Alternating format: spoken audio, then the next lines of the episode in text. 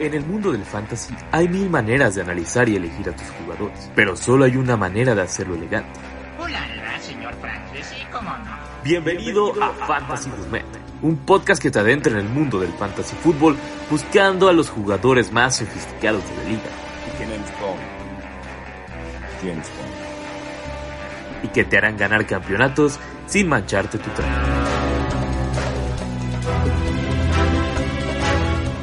¿Qué tal amigos de la Logia Deportiva? Bienvenidos a un podcast más. En esta ocasión, el segundo episodio de Fantasy Gourmet. Y para eso tenemos que traer a un invitado verdaderamente gourmet. Eh, ¿Qué puedo decir? Crack, genio, figura, hasta que los Titans decidieron arruinar el hombre con más suerte del mundo en cualquier índole deportiva. Y tenía que estar por acá el buen Mau Gutiérrez. ¿Cómo estás, Mau? Alex Orellana, muy bien, muchas gracias por la invitación, contento de estar en Fantasy Gourmet, un término que a mí en lo particular me gustó mucho cuando lo acuñaste. Eh, la temporada pasada fue cuando Sí. iniciaste a hablar de, de ciertos jugadores, ¿no?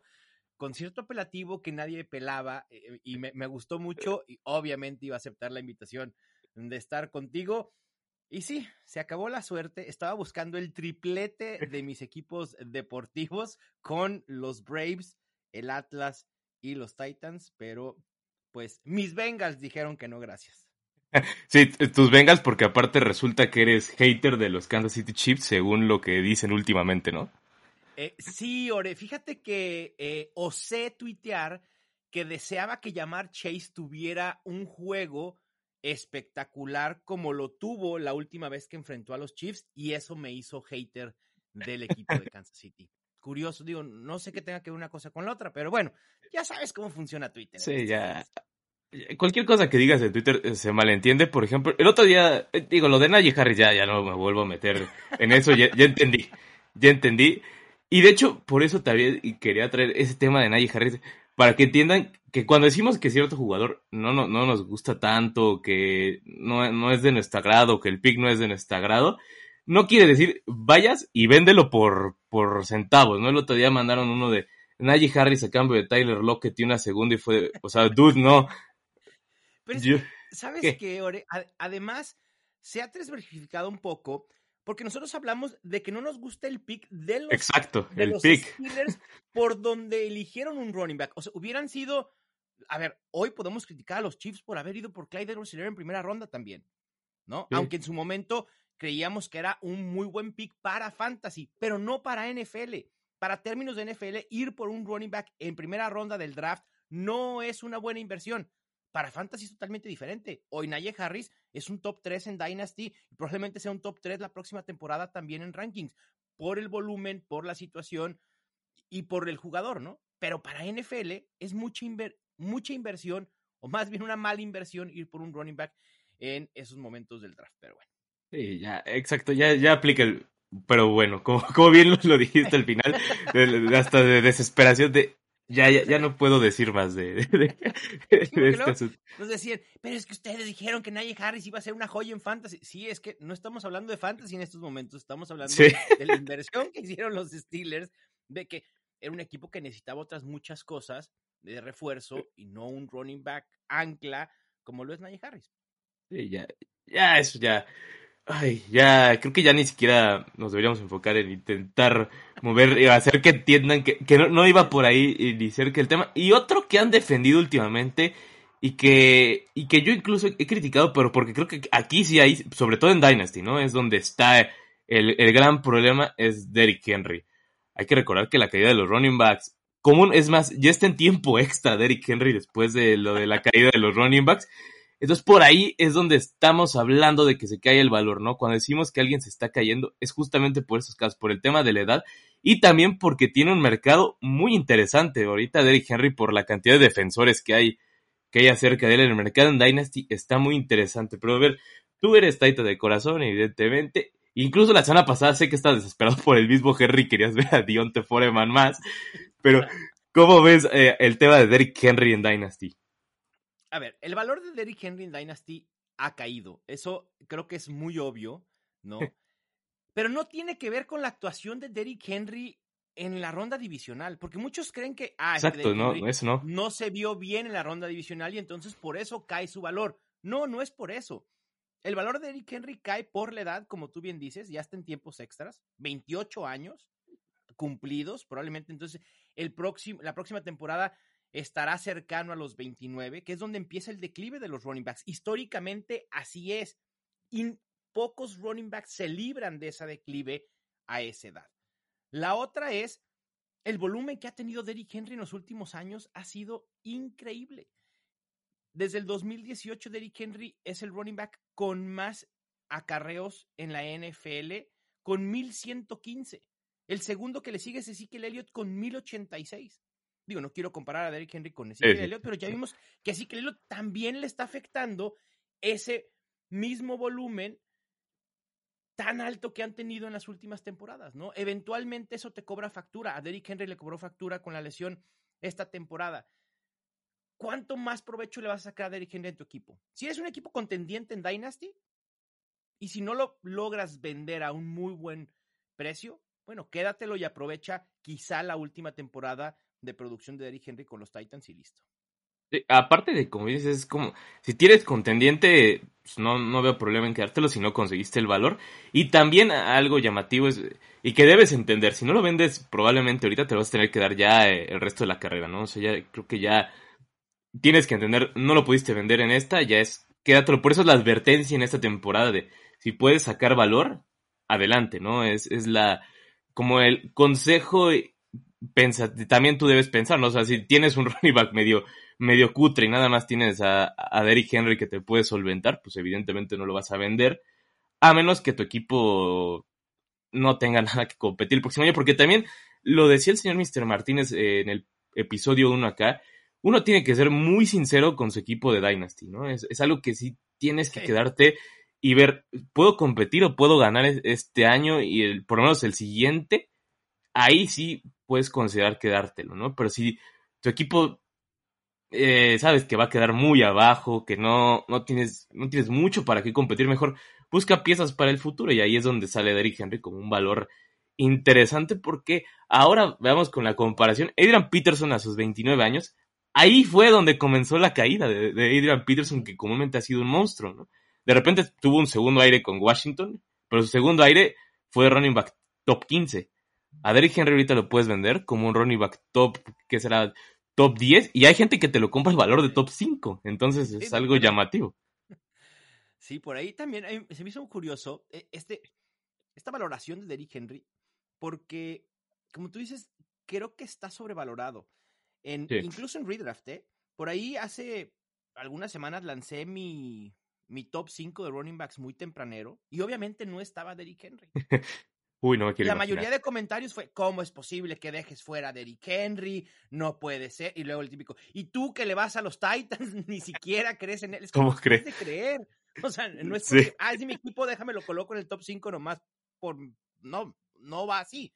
Entonces, con Derrick Henry sí es complicado, como tú dices, Adrian Peterson empieza el declive a los 29 y nunca pudo regresar, por más de que estuvo otros que ¿Cuántos años tiene Derrick Henry en esos momentos? 36, digo, perdón, de, Adrian Peterson, 36, 37. Entonces todavía ha estado seis años después de ese declive, vigente de alguna manera en la NFL, vagando por algunos equipos sin mucho éxito. No sé si eso vaya a suceder con Derrick Henry, pero me parece que es claro que por lo menos Derrick Henry no va a tener otro, otra temporada de 300 acarreos. Es imposible. Y no debería, aparte. no debería, o sea, por salud de él, hay que cuidar. A ver, los Titans hicieron ya una inversión muy fuerte en Derrick Henry.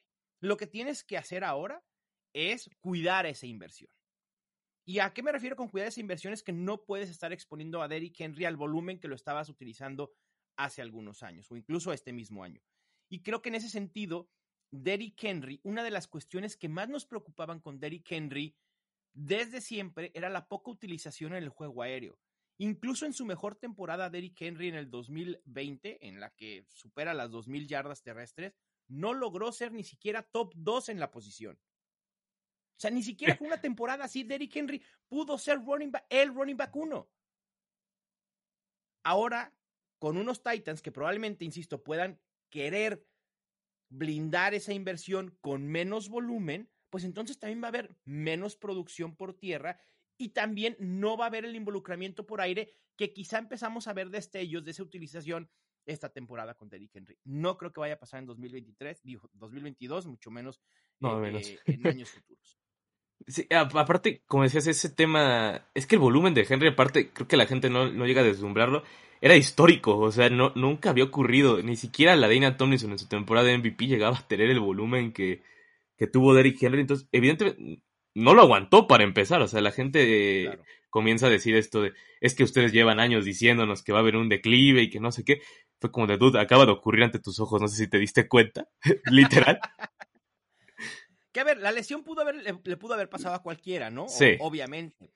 Pero, pero es lo es, es como, entre más acarreos tengas, pues más, no quiero usar la, la- la- la palabra propenso, pero eh, más factible es que te puedas lesionar, ¿no? E- Eso es obvio. Sí, exacto.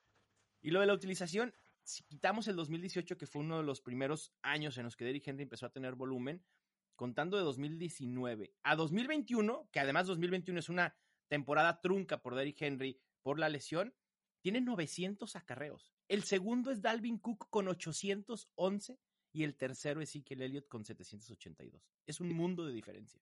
Y también ver qué golpeados están los dos que están abajo, también eso nos dice suficiente, ¿no? O sea, Sí, sí. Dalvin Cook está es otro de los que está bajando su valor considerablemente ahorita y incluso está bajando lo suficiente para que ya ni siquiera lo puedas vender y de Zeke ya ni ya creo que ni decir lo que puede ocurrir con Zeke Elliott de Dynasty, creo que ahí sí ya no hay manera, no hay manera de venderlo. Y ahora vamos para justamente también para darle soluciones a la gente que tiene a Derrick Henry, algunos posibles jugadores por los cuales vender. Y yo el primero que pongo en la mesa es al señor Christian McCaffrey, por más que mucha gente le tire un hate tan eh, como si de verdad les los hubiera saltado eh, Christian McCaffrey, así creo que ahí tiene cuatro años menos, obviamente no va, bueno, no obviamente, pero seguramente ya no va a tener el volumen tan, tan destructivo que llegaba a tener, porque aparte él, no era solamente por tierra, era por aire. Ahí era todavía más grande el de McCaffrey.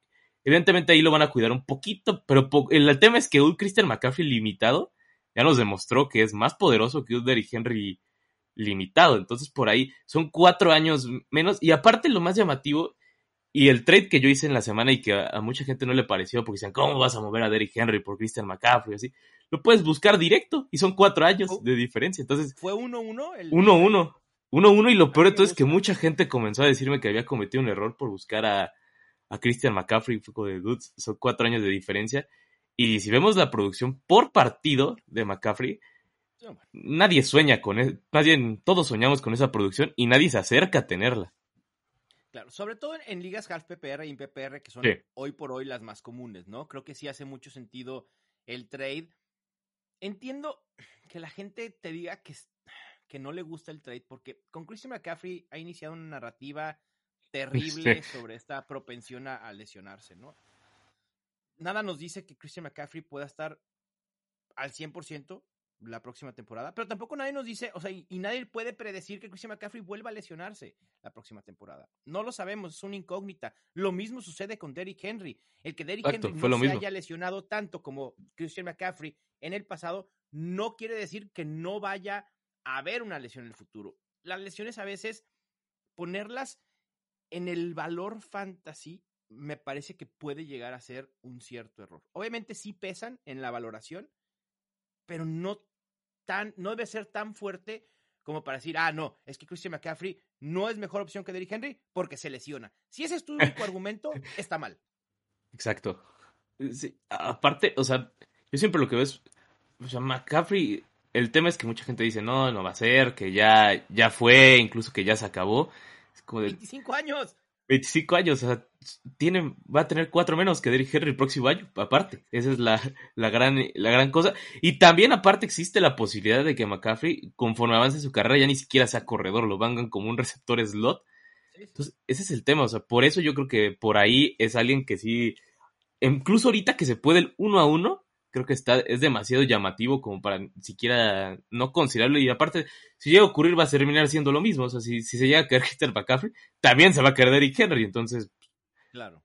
te ahorras cualquier otra gente- cosa. Y la gente olvida, además de la edad, también, eh, Ore, que Derrick Henry ya tiene seis temporadas en la NFL. Sí, aparte. O sea, la, la primera temporada de Derrick Henry fue el 2016, la primera de Christian McCaffrey fue, fue el 2017. ¿No?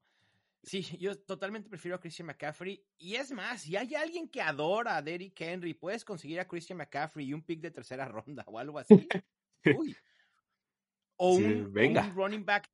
O un running back así de serviciable, como un Kenneth Gainwell, un Sonny Michel, eh, no sé, incluso Jamal Williams, que pudieras tener ahí en la banca, también me parece que puede ser muy interesante. A mí también, otro que me encanta en este rango alto de lo que pudieras conseguir por Derrick Henry, y a lo mejor acá sería Derrick Henry y un pick a cambio de, de Andre Swift, a mí me encanta. Uy, Me encanta de Andre Swift. Para mí es un running back top 5 en Dynasty.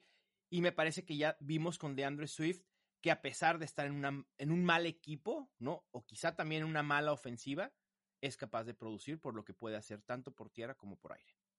Sí, aparte, literal, no requiere. Pues no requiere que hagan puntos su equipo, requiere que hagan él. O sea, eso es lo único que, lo que nos importa aquí de, de Andrew Swift. Y aparte, eh, digo, también a mucha gente lo está infravalorando por el tema de que ya lleva dos temporadas en las que termina lesionado. Es como que la gente tiene una percepción extraña con DeAndre Swift. Pues, Yo creo que ahí eh, hay un valor muy interesante y hay muchas cosas que puedes cambiar aparte por, por DeAndre Swift. Y recordar que tiene 23 años. Digo, es, la- es la edad de Najee Harris, pero la diferencia es que Najee Harris tiene muchos meses más de diferencia que, que DeAndre Swift. Entonces, por ahí, ¿Qué sería lo, lo más que abaratarías a Derrick Henry? O sea, el último running back que dirías, dámelo Mm. un- en uno a uno. en uno en uno, ¿Saquon? yo creo que sí. Saquon sería el, el último. Jacobs me gusta, pero pediría algo más aparte de... Sí. Sí, de acuerdo. Sí, también Nick Chop, también prefiero a Nick Chop por sobre Derrick Henry, prefiero a Alvin Kamara, Antonio Gibson, a Cam Akers, Austin Eckler, incluso hasta J.K. Dobbins. Y creo que pudieras conseguir a J.K. Dobbins, Sí, es ¿no? Por este tema de que está, tuvo la lesión y que no sabes qué va a pasar con el backfield de, de- de los Ravens, etcétera. Consigues a J.K. Dobbins y puedes conseguir a, ¿qué te gusta? A.J. Dillon, Michael Carter, por Derrick Henry, quizá tu pick de segunda ronda. Estás del otro Sí. lado. El de AJ Dillon también es, es uno que, que me gusta bastante porque aparte hay gente a la que le puedes sacar un pick altísimo y, y, Derrick- y más bien AJ Dillon un pick alto y Derrick Henry. Eso es algo que sí se puede hacer, o sea, no, no está nada descabellado sacarlo.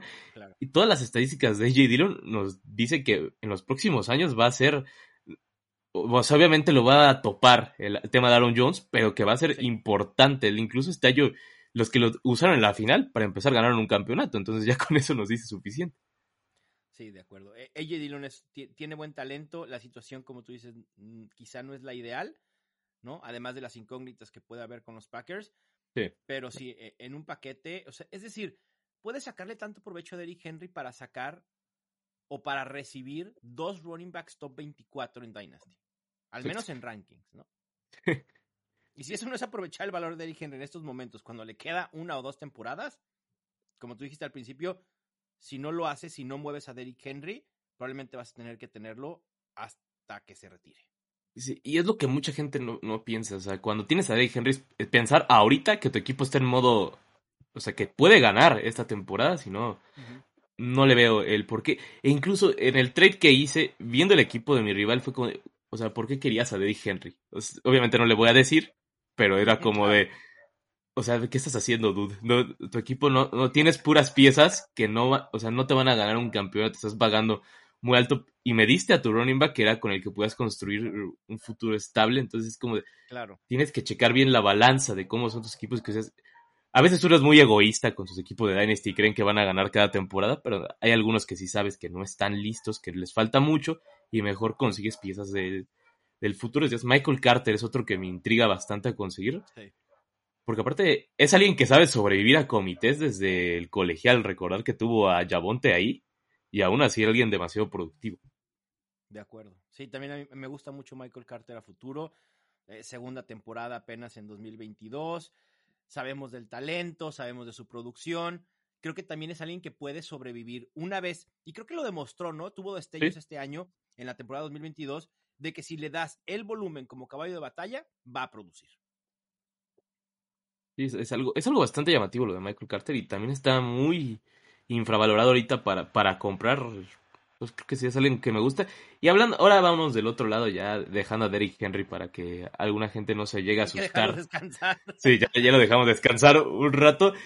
Alguien que se disparó el valor justamente en, en esta última ronda fue Gabriel Davis. Es increíble cómo pasó en un solo día de ser alguien que debías comprar.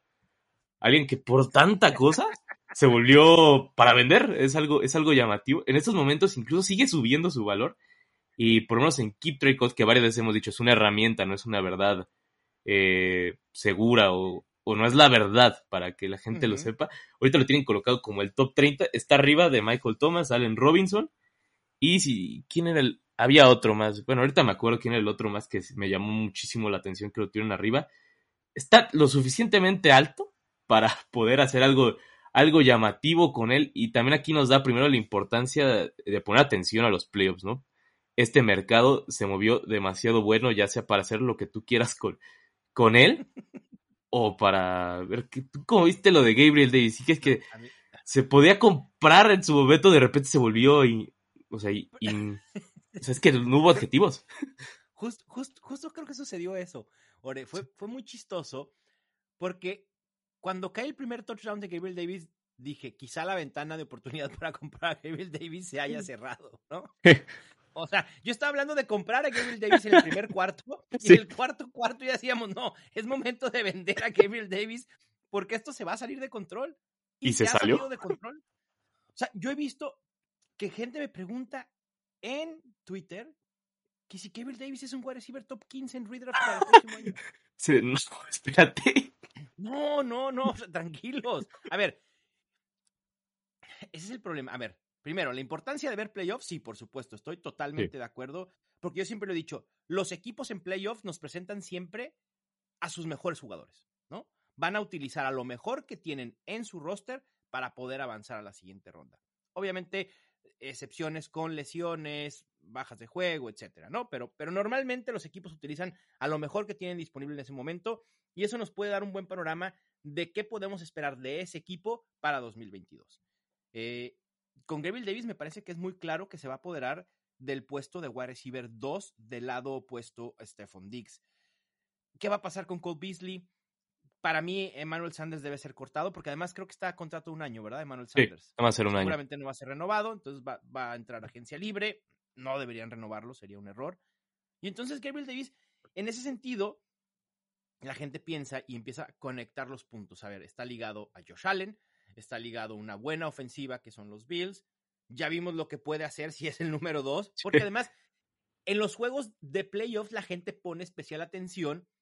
Es decir, no tienes la atención desviada en otros juegos, ¿no? Cuando juegas fantasy, a veces estás en red zone y quieres ver absolutamente todo lo que sucede y, y no estás enfocado en un solo juego. Y si estás enfocado en un solo juego, normalmente es el de tu equipo. Entonces acá tienes la oportunidad de ver el juego completo de varios equipos y eso también pone en, en el reflector a ciertos jugadores y empieza la sobrevaluación.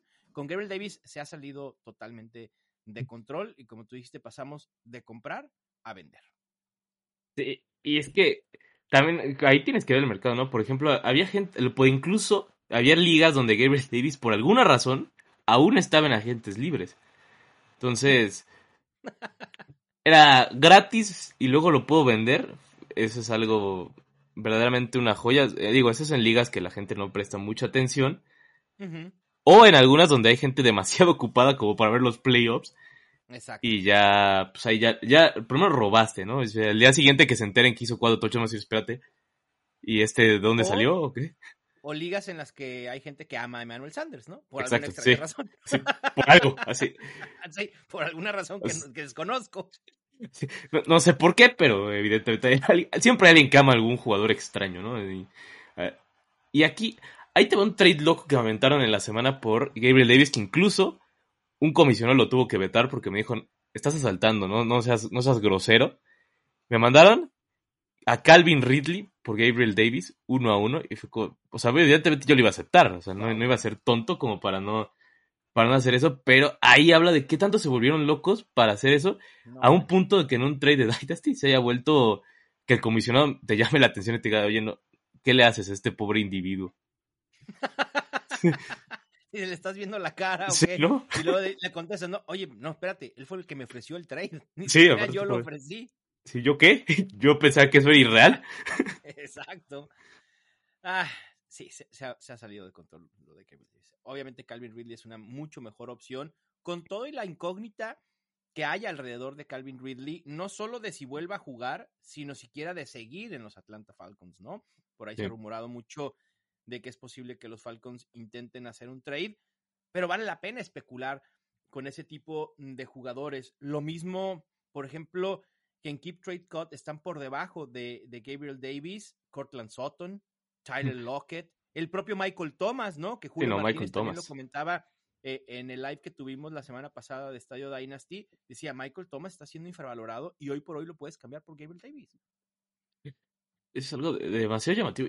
Digo, Michael Thomas también está, de la nada comenzó a volverse alguien, alguien que no puedes comprar tan fácil como hace dos semanas. Gracias, Julio, para empezar. Claro. Pero, pero era alguien llamativo y, y si alguien no ha visto, como que no está tan, tan interno o que no le, o que no le gusta nada más Michael Thomas porque pues ya sabemos cómo es la gente con, cuando llegan a ver lesiones y cosas así y comienzan a decir que ya no sirven para nada y que ya aplica el térmico de- aplican su típico término de ya estaban washed. Entonces como de, no, dude, no está, no es, no es tan así. Y, y es demasiado valor. Te decía, había ligas que lo puedes agarrar gratis. Entonces, agarras gratis, cambias por Michael Thomas y hacías un buen trade. Por lo menos para eso. Y es que fue tan loco lo de Gabriel Davis que podía sacar todo. O sea, Corland Soto, yo creo que aparte, el tema es ahorita que no sabemos quién es el core de Denver, pero si llegara a estar Aaron Rodgers y hoy haces ese trade, No, bueno. O sea, ya. especula. sí especula. Aprovecha la especulación. Y si no es, mira, y si no es Aaron Rodgers, ¿cuál es el peor caso que le puede pasar a Cortland Sutton? El peor escenario. ¿qui- ¿Quién sería el peor coreback que pudiera estar en Denver? ¿Otra vez Teddy Bridgewater? Sí, realmente para él, Teddy. Sí, yo creo que sería. Pues, mm, pero es un escenario que ya viste este. exacto, que ya lo vimos. Ya lo viviste en 2021, ¿no? Sí es malo, sí, es un, es un mal escenario, pero peor creo que no hay. Entonces cualquier cosa es mejora. Y sobre todo por la especulación de quiénes podrían llegar por el capital que tiene Denver aparte. ¿no? O sea, Sí. realmente Eso. pueden traer mm, a demasiados llamativos. Digo, por ahí eh, no, no lo defiendo evidentemente nunca, pero por ahí podría llegar de Sean Watson también con el tiene el Claro. suficiente capital para traerlo. Sí, sí, sí. O Russell Wilson también. que O Russell Wilson, sí. Coreback que se haya mencionado que pudiera cambiar de equipo. Y del lado de Gabriel Davis también creo que quizá lo que vaya a parar este cohete que trae el valor de, de Gabriel Davis, la salida de, de Brian Double. ¿No crees que, que Sí, afecte también. un poco en que qué vamos a esperar de esta ofensiva de los Bills sin su coordinador ofensivo? Son situaciones distintas, pero que nos sirva de experiencia lo que sucedió un poco con los Titans de 2020 a 2021 cuando pierden a Arthur Smith y se convierte en coach de los Falcons. La ofensiva de los Titans sí cambió un poco y fue mucho menos eficiente. Quizá no todo atribuible al cambio de coordinador ofensivo, sino también a Ryan Tannehill, a las lesiones de AJ Brown, del propio Derrick Henry y de Julio Jones, pero al final de cuentas no es lo mismo. Y Brian Double sí era una parte importante del éxito ofensivo que habíamos estado viendo en los Bills. Sí, yo también creo que ahí asusta un poco. Y también otro que subió su valor llamativo fue Kaderius Tony por la noticia de ayer. Sí. Le empezó a subir lo suficiente. Ahí no, ahí no creció obviamente el cohete para que lo puedas vender, pero si es alguien que puedes aguantar o ver si hay alguien que te ofrece un cañonazo importante. Un cañonazo importante sería ahí. ¿Quién te gusta? Mike, obviamente Michael Thomas siempre está mencionado en estas por alguna razón. Claro. Eh, otro cañón, Allen Robinson, por ahí es alguien eh, Ah, quizás no llamativo, pero Allen Robinson y Pix por Kaderius Tony sí lo llegó a considerar. Sí, por supuesto. ¿A quién prefieres? ¿A Gabriel Davis o a Kadarius Tony? Yo creo que ahorita todavía me quedaría con, con Gabriel Davis, pero ese, ese ahorita puede cambiar en, en dos Pero segundos. po- poco margen, ¿no? O Ajá, por sí poco están margen, muy sí. parejos. Me parece que sí, sí son muy parejos. sí. Sin duda. Yo, yo también muy, muy parejos ambos. Y, y Allen Robinson me encanta también. Si, es lo un, puedes comprar muy barato. puedes conseguir barato, hazlo. A ver, Allen Robinson, ¿qué habíamos dicho? ¿Qué es lo más repetitivo que hemos dicho durante los últimos tres Toda su vida, años de Allen Robinson. Ajá, so, toda su carrera hemos dicho, Allen Robinson es a prueba de corebacks. Lo demostró con Blake Bortles, lo demostró con Mitch Trubisky. Bueno, este año no resultó, pero no es que de la nada a Allen Robinson ya le llegó el declive. Eh, no estoy tan No, seguro que ajá, Allen yo tampoco creo que le llegado. el declive. Yo creo que fue diversas circunstancias lo que sucedieron con Allen Robinson. Obviamente sí una baja de juego personal, el tema de Matt Nagy, el tema de, de este carrusel de corebacks que hubo eh, en Chicago, la muy mala ofensiva.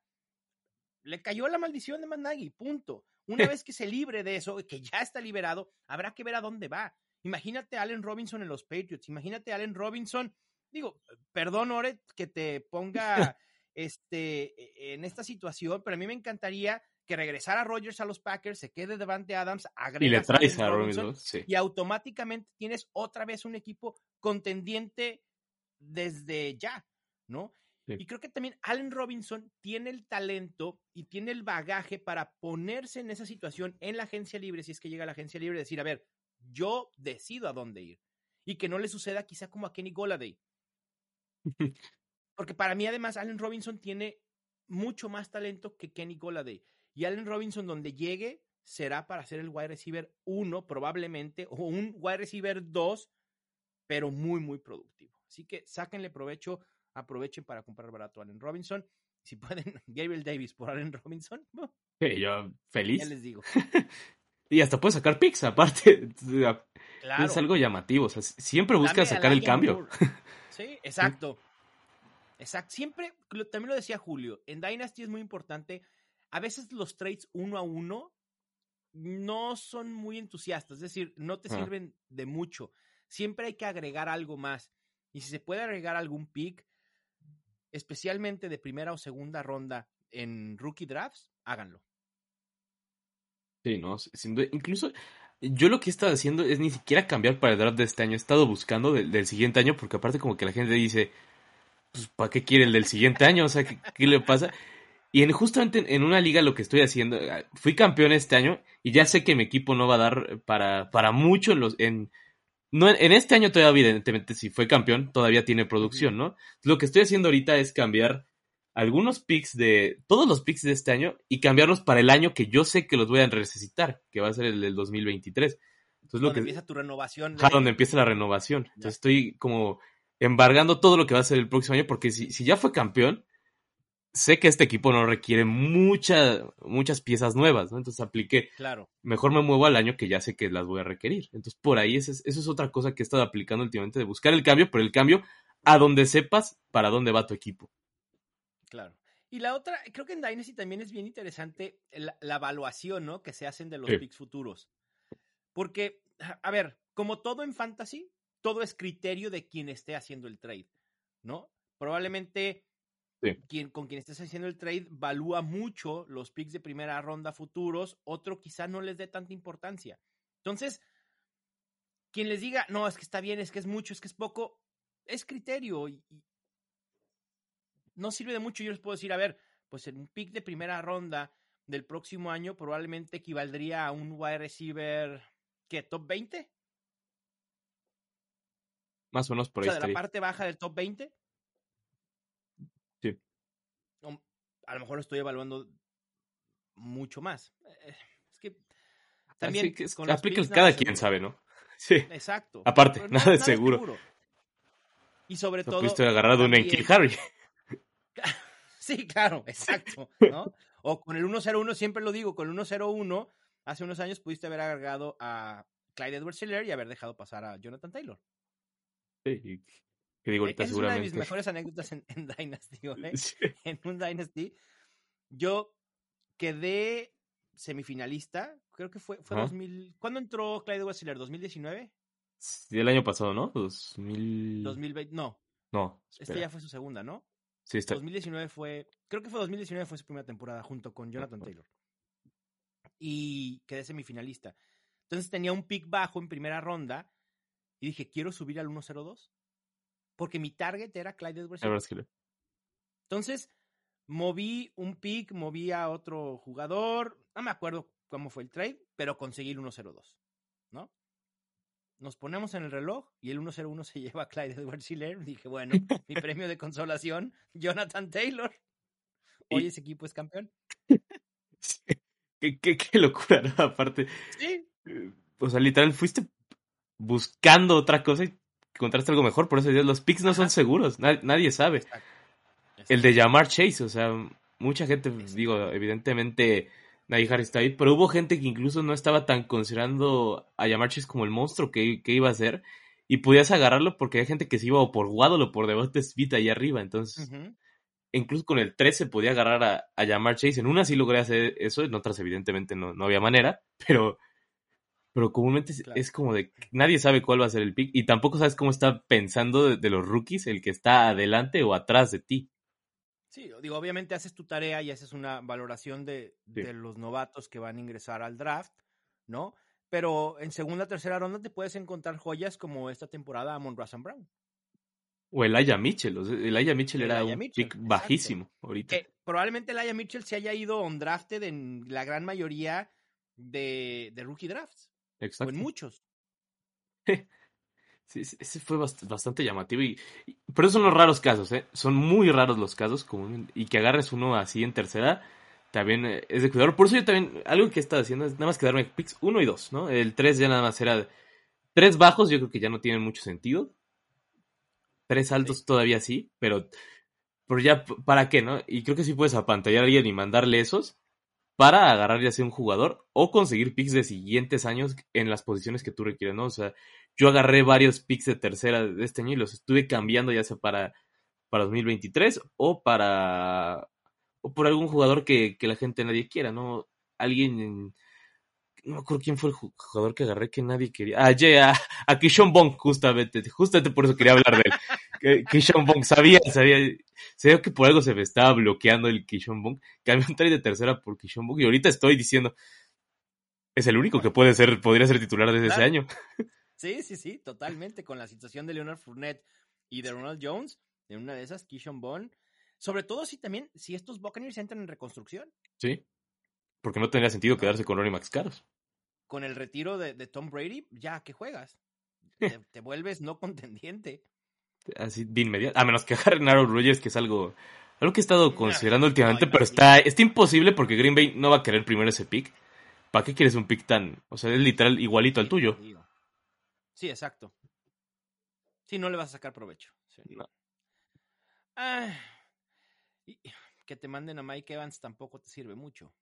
No. Si te vas a deshacer de Aaron Rodgers. Exacto. O sea, si no puedes, sería el reemplazo de Devante Adams, pero al final, no, no, no, no, me gusta. Sí, no, además, No. lo veo posible. No, digo, por el lado de los Packers no tendría sentido, por el lado de que, pues, no es el mismo pick que tienes. O sea, realmente es uno de diferencia. ¿Para qué? Buccaneers ¿Para qué? pueden verse, o sea, al igual que Sí. los Packers, esos Buccaneers pueden verse diametralmente opuestos en 2022. O sea, sin Brady, sin Leonard Fournette, Ronald Jones, que igual es un cero a la izquierda. eh, a lo mejor Chris Godwin dicen, bueno, pues ya se retira eh, Brady, ¿para qué retenemos a Chris Godwin si es agente libre y está recuperándose una lesión importante? Gronkowski igual en una de esas dice también, yo ya me voy, muchas gracias, aunque ha dicho lo contrario. Pero imagínate si Pues Gronk. Aparte, creerle a Gronk. Y sin Byron Sí. Leftwich, aparte. O sea, literal, pinta, pinta muy feo. Incluso pinta todavía más feo que el, que el, de, que el de Green Bay. Porque Green Bay siquiera tiene ahí a, a Jordan Love para ver qué carajos pasa con él. Y vender a Rodgers. Más el franchise tag de Davante Adams. Y vender a Davante Adams. O sea, ahí podrían hacer algo llamativo los Packers. Tampa Bay no cuenta para hacer eso. Creo que eso es lo que pasa a veces con estos equipos que están en win mode now tan fuerte. ¿No? Que, que el declive es rápido y pero feo, pues. Muy, muy, muy, muy Sí. rápido. Sí, sí bastante. Pero bueno, creo que cuando ganas un Super Bowl dices, ha valido la pena la inversión, lo que hicimos, y ahora nos toca reconstruirnos. Que a ver, los rumores dicen que Tom Brady se va a retirar. ¿Cuántas veces no hemos escuchado o se ha especulado en que Tom Brady se va, se va a retirar? Parece ser que este año, pues sí tendría un poco más de sentido los rumores, pero pues hay que esperar. Igual Tom Brady nos dice, "Un- una más. Sí, pues, pues, ¿para qué, no? O sea, dice, aparte dije, me retire feo, quiero volver a ganar algo. Y si alguien que la creo que lo puede cumplir, es a, es a Tom Brady. Además, ¿tú crees que a Tom Brady ahora no le gustaría tener su temporada de despedida? O sea, decir, ¿este Eh. es el último año? Sí, Imagínate lo- Hasta lo va a los grabar. estadios, o sea, eh, ajá, haces un documental de eh, la última temporada de Tom Brady con flashbacks de toda su carrera. Sería un exitazo, digo, Sí. viéndolo Ah. de manera comercial, ¿no? Sí, a menos que nos sorprenda y el capítulo 10 de Man in the Arena era eso. eh, Que espero que no, que no vaya a ocurrir porque es una serie que me gusta mucho y de la nada, eso sí fue lo que me causó ruido, que de la nada el 10 no salió. O sea, fue, fue muy extraño. Pero bueno, eso ya será de especulación. Ahora vamos con una última sección para regresar un poco a, a hablar de Dynasty. Y es, esto ya es el sell buy y esto va a ser de diferentes tipos de equipo, ¿no? Para que la gente no, no se quede como el de a fuerzas tengo que vender a este o a fuerzas tengo que comprar este. Aquí lo vamos a dividir como para equipos en reconstrucción, equipos que piensan, eh, podemos decir, un poco más al presente y otros equipos que están en modo ganar ahora. Esa, esa será la, la, ¿cómo será el- pues, ¿cómo se va a dividir esto ya pues? Primero vamos a hablar de una opción de sell para equipos en, en reconstrucción. ¿Qué opción te gustaría a ti vender si estuvieras en un equipo que, que sabes que necesita reconstruirse? Pues ya lo dijimos, Ore, creo que Derrick Henry hace mucho sentido. Si hay alguien de un equipo que cree que puede entrar en reconstrucción en Dynasty, tiene a Derrick Henry, creo que lo puede vender. Lo mismo pudiera pasar con Travis Kelsey o George Kittle, dos tight ends que pueden ser muy productivos, pero quizá en un equipo de reconstrucción no haga mucho sentido tener. Lo mismo pudiera mencionar a. ¿A qué otro? Ay, Stephon Dix pudiera ser por la edad, pero 28 años ya sabemos que luego los wide receivers pueden producir un poco más tarde que eso. Eh, un quarterback. Mm, pues si tienes Aaron Rodgers, probablemente lo pudieras vender. Ahí incluso me esperaría a ver su futuro porque si llega a ver ese trade a Denver va a haber un hype enorme por Aaron Sí, lo Rodgers. puedes vender mucho más caro. Lo puedes vender carísimo, o sea, realmente se puede vender como cuando como cuando ocurrió con Peyton Manning hace unos años justamente, que lo puedes vender a, digo, ya cuando hizo su temporada de 55 touchdowns seguramente querías matarte, pero la siguiente pues, pudo haber sido buen valor vender a Peyton Manning. Otro que, que me llama la atención es Keenan Allen, digo, tiene 29 años y evidentemente está con, con Justin, digo, con Justin Herbert, ahí lo tienen, pero lo puedes vender bien para sacar un wide receiver quizás un poco más, más llamativo. Por ejemplo, se puede cambiar incluso por, por Judy hoy. Ya en unos meses quizás no, pero por Judy sí se puede cambiar hoy. Y al final de cuentas la producción puede ser muy similar a la que a la que den. Ahorita Keenan Allen evidentemente está en un modo muy arriba, pero yo sí creo que en unos años lo va a equilibrar Judy, sobre todo por el tipo de receptor que es, ¿no? No es, no es un receptor muy rápido, es un tipo que más bien te corre las rutas bien. Es como sería cambiar algo parecido, pero con unos años antes. Sí, me, me gusta el trade, ¿eh? Y sí prefiero a, a Jerry Judy. ¿Se pudiera cambiar a Keenan Allen por T. Higgins o ya estoy pidiendo demasiado? Oh, yo creo que, creo que ya no, y aparte ya se ha hypeado un Estoy poquito de fuera de más. rango. Sí. Estoy fuera de rango. A ver, el Moore es otro que probablemente Exacto, pudiera ese. cambiar por Keenan Allen. Mi astronauta, el Moore, me, me gusta. Creo que es top 20 en Dynasty en estos momentos. Y, y- y van en sentido opuesto, igual que Jerry Judy. Sí, ese, ese también me gusta bastante. Y otro que incluso eh, a mí me parece increíble que me ni siquiera me lo vendieron así, me lo, me lo vendieron por picks. Yo tenía Keenan Allen y quería cambiarlo por Marquise el Hollywood Brown. ¿Mm? Y no, me lo cambiaron por una tercera, quién sabe por qué habrán hecho eso. Una tercera y una segunda. Me mandaron al diablo a mi Keenan Allen y me dijeron, no, quédate con las picks. Dije, Bueno, Va. va. Por ahí lo, lo podría cambiar. ¿Y quién, quién más? Creo que, creo que más bien por ahí estaría el rango, ¿no? Si quieres buscar jóvenes, sería Elijah Moore y Jerry, Jerry Judy pensando ahorita. En unos meses yo creo que ya va a ser un poco incosteable, sobre todo porque va a haber un hype llamativo. Pero aún así sí, sí se puede hacer. Y ahora hablando de equipos a, a futuro, o sea, más bien con jugadores a futuro, ¿a, a quién venderías para aguantar? O sea, más bien, ¿cómo lo podría definir? Para, más bien, ¿qué pick buscarías para, para tu equipo a futuro en cuanto, para comprar esa pick? O sea, ¿te refieres a picks futuros de rookie, Ajá, sí. draft?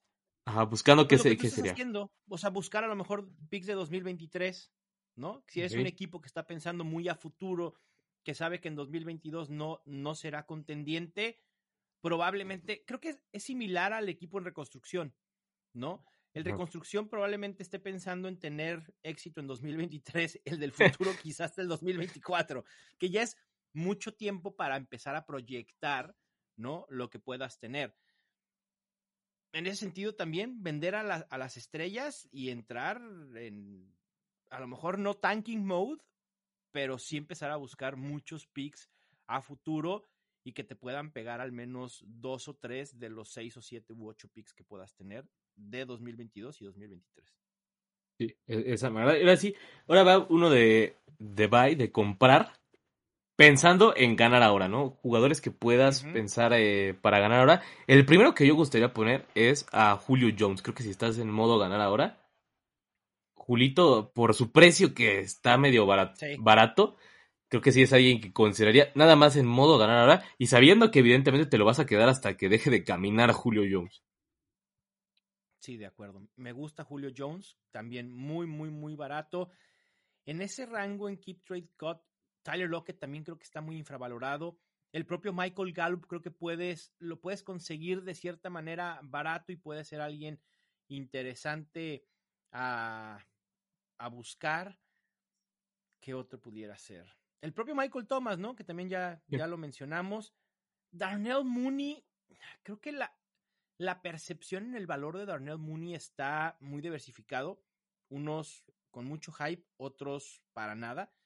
Y creo que dependiendo quién lo tenga y que pudieras o no a un buen precio hacerte de él, puede ser una buena opción. Tiene 24 años, probablemente vaya a estar ligado a Justin Fields, que yo no me he bajado del, del barco de, De Justin Fields. Justin Fields todavía. Que habrá que ver quién será el coordinador ofensivo de, de los Bears, ¿no? Ahora con Matt Blues. Pero aún así me, me gusta mucho el propio Allen Robinson. Creo que puede ser un- Sí. una pieza interesante para equipos de ganar ahora, obviamente especulando. En cuanto a wide receivers, esos. De tight end, no, es que la- quisiera decir Kyle Pitts, pero creo que es incomparable. Sí, ahorita ya es- Aunque... En no redes sé. sociales, la percepción de Kyle Pitts me preocupa mucho. Digo, me preocupa porque la gente no cree en Kyle Pitts. Sí, es que no vimos los mismos juegos, ¿acaso? Exacto, los mismos números. Ajá, no estamos viendo lo mismo mismo. talento. Sí, O sea, el talento no desaparece de la noche a la mañana. ¿No? Y ahora, sí. si a eso sumas la especulación de que pudiera salir Calvin Ridley, o sea, Kyle Pitts es el wide receiver uno en, en Atlanta. Sí, eh, es que, es que lo de Kyle Pitts es, es algo llamativo. Incluso el otro día, mucha gente se, se me quedó viendo raro en un, en un, en un draft, justamente, que haya elegido, eh, no, es más, creo que fue un mock, que haya elegido a, tenía la opción de agarrar a Kyle Pitts y agarrar a Javonte Williams. Creo que evidentemente todo el mundo pensó que iba a agarrar a Javonte, ¿no? Todo el mundo dijo, no, Claro. era evidente que va a agarrar a Javonte Williams, ¿por qué? ¿Por qué no lo haría? Pero luego, cuando estaba en esa posición y vi que estaba Kyle Pitts, dije, primero, ¿por cómo fue que me lo dejaron aquí? Y dos, yo amo mucho a Javonte Williams, pero de tener cinco años de producción a tener 10, la neta Claro. es muchísima no. diferencia. Porque además Kyle Pitts tiene 21 años. Exacto. Ore, sí. 21 años. Sí. Increíble. Sí. O sea, en uno a uno dame. O sea, si yo tengo a Travis Kelsey y puedo conseguir a Kyle Pitts en uno a uno, pero no me la pienso ni. vámonos. Es más, si me piden a Travis Kelsey y mi pick de segunda ronda para yo tener a Kyle Pitts, lo hago. Hasta incluso con uno de primero, si tuviera. Y- Lo y pienso. igual. Y lo hago. Es más, Kyle Pitts y tu pick de tercera a cambio de mi Travis Kelsey y mi pick de primera. Lo hago con los ojos cerrados. Sí, literal, e- ese, ese trade me gusta bastante. Y sí, Pete se puede conseguir muy bien. No tan fácil, pero sí se puede conseguir bien. O sea, considerando un valor, sí lo puedes, sí lo puedes sacar. Y otro jugador que yo, que mucha gente me, ha dicho que por qué lo estoy comprando tanto. Y sobre todo, es- esto lo hago en equipos en reconstrucción. Y en otros, y en otra, y en otros también que estoy pensando más en las siguientes dos temporadas, es a Zach Wilson. Hay una percepción de Zach Wilson bastante horrible. O sea, mucha gente ya le llamó Bost, ya le dijo Sam Darnold 2.0, ya le dijo que, que no hace nada, que nada es un niño bonito. Eh, hay muchas cosas con Zach Wilson que a mí me, me atraen bastante. Una, finalmente se entendieron que sabe correr. Zach Wilson en los Claro. últimos juegos se vio, y eso es algo que se dijo todo el draft y no sé por qué a- al pequeño Lafleur se le ocurrió usarlo hasta el final. pero realmente Zach Wilson es alguien que corre muy bien el balón y aparte corre y se cuida, ¿no? Sabe salirse, no, no, no va al contacto evidentemente porque está chiquito, o sea, no, no, es, no es la gran cosa. Evidentemente es un Kyler Murray, pero sí es, o sea, no está tan grande como para hacer un Josh Allen y pasar encima de todos, ¿no? Pero aún así, sí está ahí. Y me atrae, hay, tiene estadísticas muy llamativas Zach Wilson. Tiene, es el tercero mejor cuando tiene, bueno, el clean pocket, que es cuando tiene su bolsa de protección bien cubriéndolo. Cuando se le da tiempo a Zach Wilson, tiene números demasiado llamativos y sobre todo desde que regresó de la lesión, fue otro jugador. O sea, realmente fue, desde que le trajeron a Joe Flaco aparte, fue, fue algo extraño. Yo siempre he dicho, es que lo mandaron al ruedo, le dijeron, dude, uh, tu suplente es Mike White, que nunca ha jugado los mismos partidos que tú. Tienes a un, un head coach novato. Sí. Tu línea, tu línea ofensiva va a estar lesionada. Solamente tienes que lanzarla a Corey Davis y Corey Davis está lesionado. Ahí está la Moore, pero comenzó lesionado también. O sea, le dijeron casi, casi, pues, vete aquí a ver qué haces, ¿no? Y evidentemente pasó lo que pasó en estos, los primeros partidos. Aún así, todas sus estadísticas del final, creo que ahí nos dice por qué se debe comprar Zach Wilson ahorita que la gente le dice Zach Boss, eh, Wilson no sé qué, y todo eso, creo que ahí, sobre todo en equipos de reconstrucción o equipos que pueden ganar uno o dos años, me gusta mucho Zach Wilson. Sí, a mí también, fíjate que, coincido. No lo había pensado como una opción a comprar, pero ahorita que lo mencionaste, estoy totalmente de acuerdo. Y también coincido en que los números, quizá, obviamente si vemos y lo comparamos con otros novatos en, en yardas, en lo que normalmente nos llama la atención, yardas, intercepciones, touchdowns, no vamos a ver mucho éxito en Zach Wilson, pero si nos metemos un poquito más a estadísticas avanzadas, fue el noveno mejor en pases completos en red zone, fue el decimoquinto en porcentaje de pases completos en pases profundos. Hay talento. Falta apoyarlo. Literal. Eh, y eh. además, ¿sabes? Otra estadística que estoy viendo aquí ahorita justo, eh, Ore, fue el tercer coreback con más pases soltados en la NFL. De sus wide receivers, sus running backs, tight ends, no le ayudaron a Zach Wilson. No, y es más, su ala cerrada, que es Croft y el segundo ni nos acordamos de quién sea y no, vamos a tener ni idea de quién va a ser el, el de ahí. No, sí. ¿Cómo no? Era. ¿Cómo se llama? Era está Croft. Chris Herndon, ¿no? No, porque a Herndon lo pasaron cuando Irv Smith se lesionó. Se fue a los ah, Vikings, entonces todavía perdió a esa oportunidad. No creo que. Bueno, ahí está, ese. Ahorita voy a ver, a ver, New York Jets Death Chart. Ya, o sea, sí está medio, medio gris. o sea, está lo suficientemente feo para pensar que si le mueven dos, tres piecitas, se puede volver bueno. Es Tyler Croft, Kenny Jeboa. Y después tienen en Injury Reserve a Trevon Wesco, a Ryan Griffin. no, no hay nada. No, no. no, hay, no hay nada. Una, dos, tres, unas cuantas. Es más, le traes a Blake Jarwin, que probablemente deje a Dallas este año. Ahí primero Blake Jarwin se vuelve una opción no llamativa, pero alguien que puede existir. Y, necesitan una opción de wide receiver. Sí. ¿eh? Calvin Ridley, imagínate, se lo trae. sí, cómo no. Sí, sí, veo como opción a Zach Wilson de, comprarlo barato. Eh. Ahorita, ¿no? Imagínate, le llega. ahorita, ya después va a ser, va a ser complicado, sí. Sí, porque además creo que nunca va a estar en un valor tan bajo como en estos momentos. Sí, es que los de Zach Wilson siempre me llamó la atención de por qué le tiraban tanto hate. O sea, para decirle voz tan rápido. O sea, Sam Darnold, a estas alturas, todas las estadísticas de Sam Darnold sí están en el 29 al 32. Las de Zach Wilson están bien, algunas otras sí están ahí, pero la mayoría están muy altas.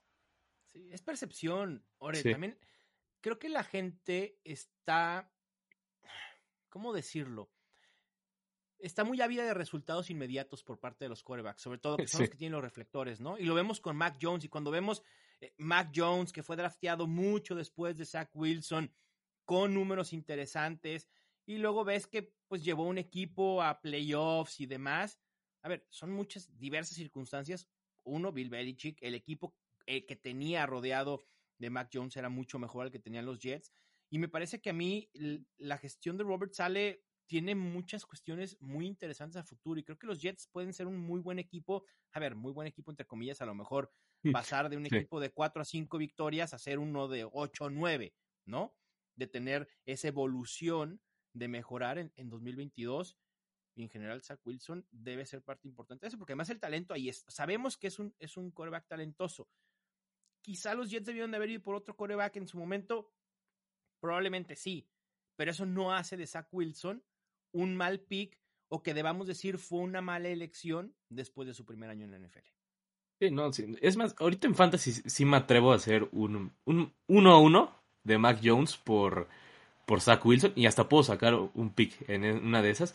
Sobre todo porque en Fantasy mm, Mac Jones no me interesa tanto. Es alguien que va a estar en el rango de, de los Jimmy G, de los... ¿Qué será? Por ese tema Sí, prefiero buscar el upside. Sí. Sí. exacto. Sí, yo también preferiría a Zach Wilson, ¿eh? Por sobre Mac Jones. Digo, esto es en Dynasty antes de que se vuelvan locos la gente de los Patriotas. Que digan, no, ¿cómo van a comparar? Haters, Sí, haters de Mac Jones. sí, así como se les Pero ocurre. Es una estatua. Sí. Sí, no. Normalmente las estatuas en fantasy tienen un techo muy, muy limitado. A menos que te llames Tom Brady o Matthew Stafford de este año. Sí. Y es más, luego Brady no era tan... Sí tenía temporadas altas, pero había otras temporadas en las que tenía que lanzar una cantidad dura de touchdowns o hacer sus corebacks sneaks para que sea... Claro. Lo que sucede con Derrick Henry por tierra. O Exacto. sea, necesitas dos mil yardas y veintitantos touchdowns para que sea redituable como un top 3.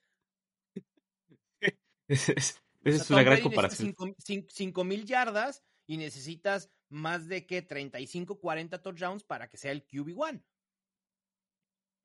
Literal, o sea, es- eso es lo que requería. Y para que Mac Jones esté arriba de eso, tendría que hacer eso. Incluso por eso, yo, evidentemente, Justin Fields está arriba.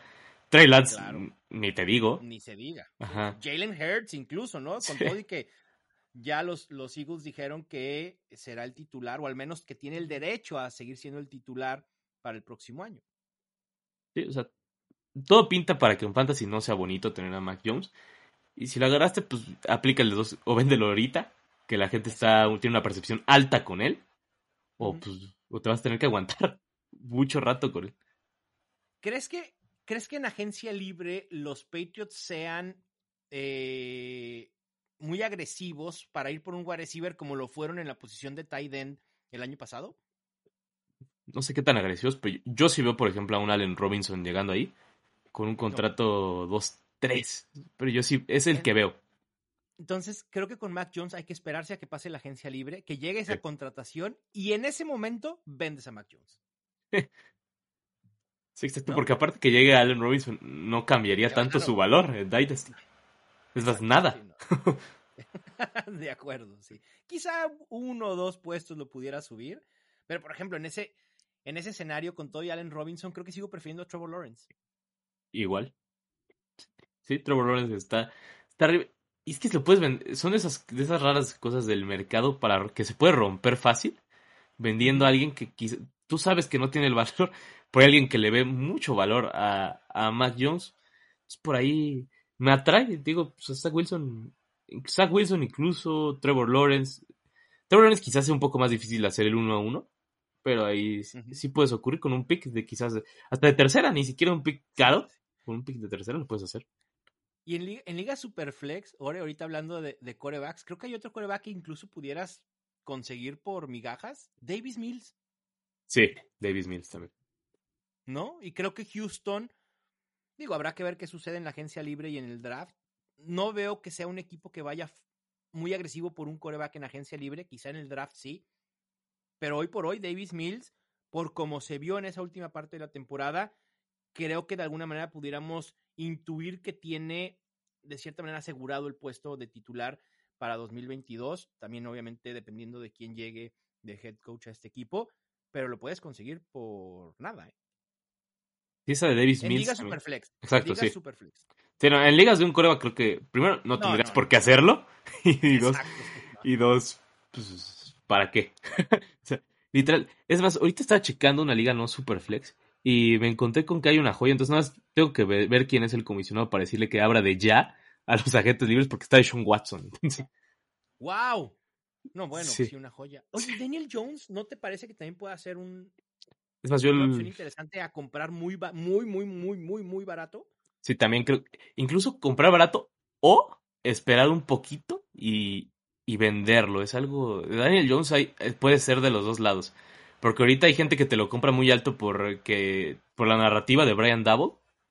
O Exacto. hay gente que lo vende muy barato porque es Daniel Jones.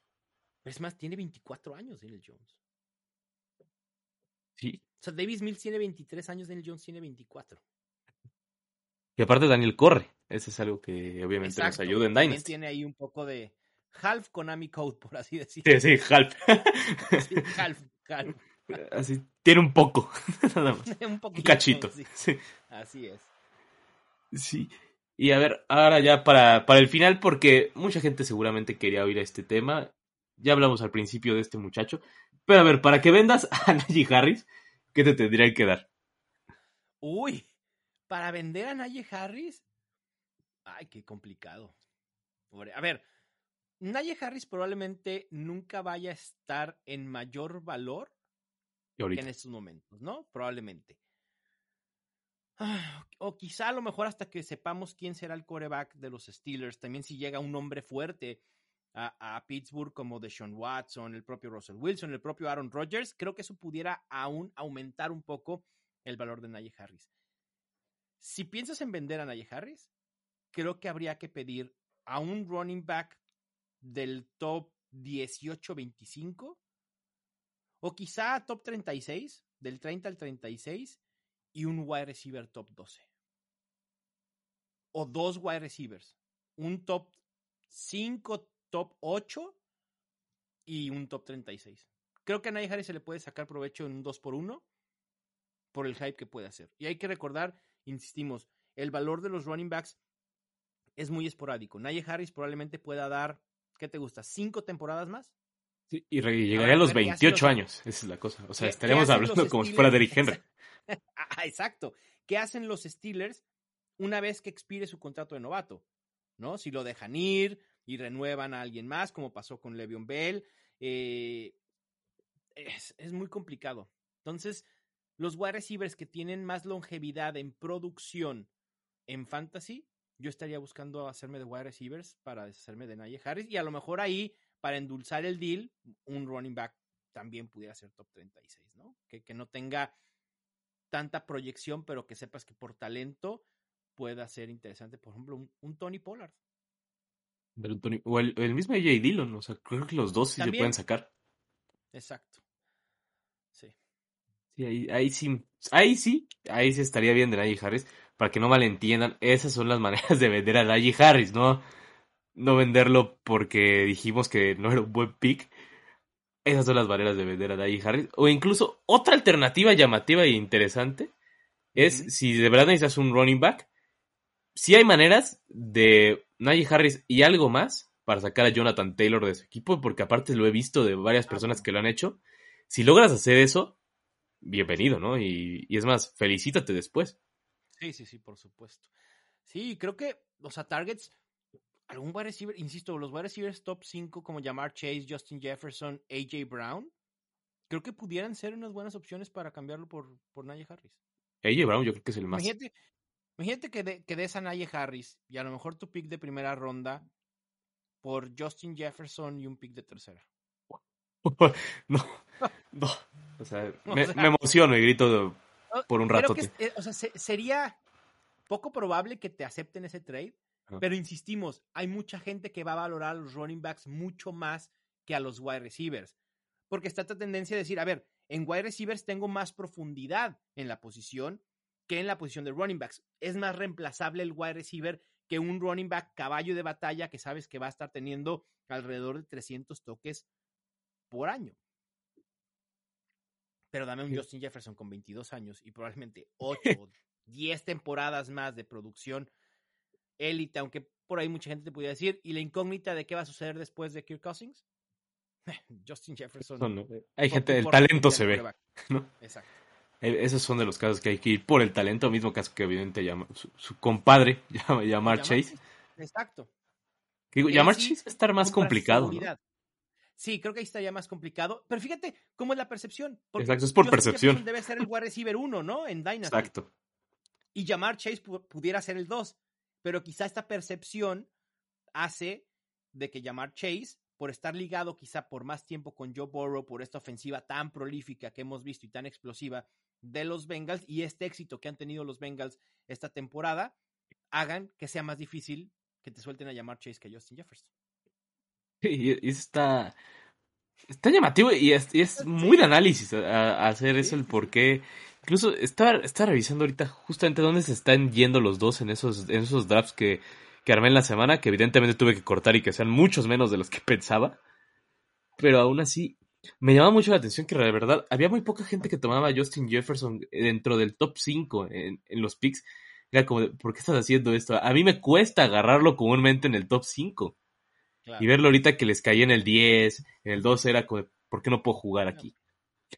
Sí, qué, qué regalo, caramba. Sí. Caray, a mí no me pasa eso.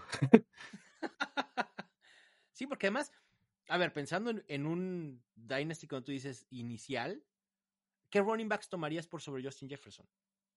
Honestamente, a nadie ahorita. ¿Jonathan Taylor a lo mejor? ¿Nada más? Y lo pensaría aparte. Sería muy de pensar. Con calzador. Sí, Ajá. Exacto.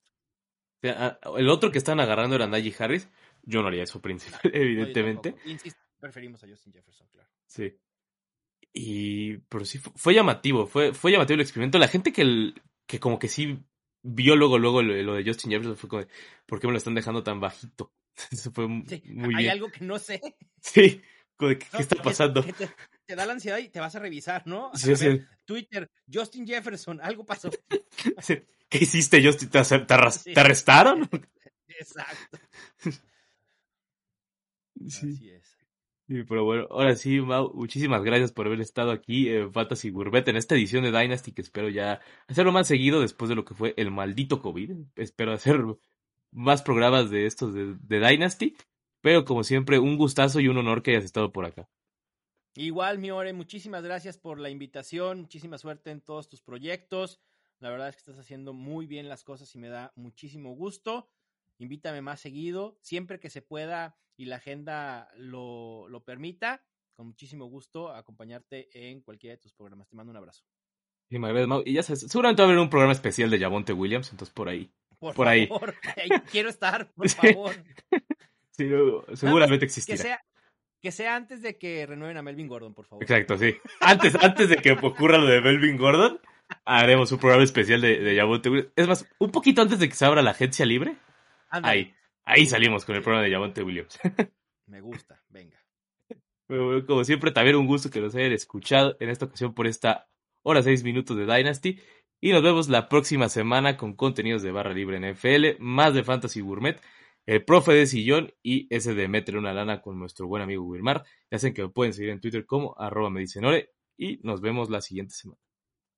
Semana Con contenidos de barra libre en FL, más de Fantasy Gourmet, el profe de sillón y ese de meter una lana con nuestro buen amigo Wilmar. Ya saben que me pueden seguir en Twitter como arroba me dicen ore y nos vemos la siguiente semana.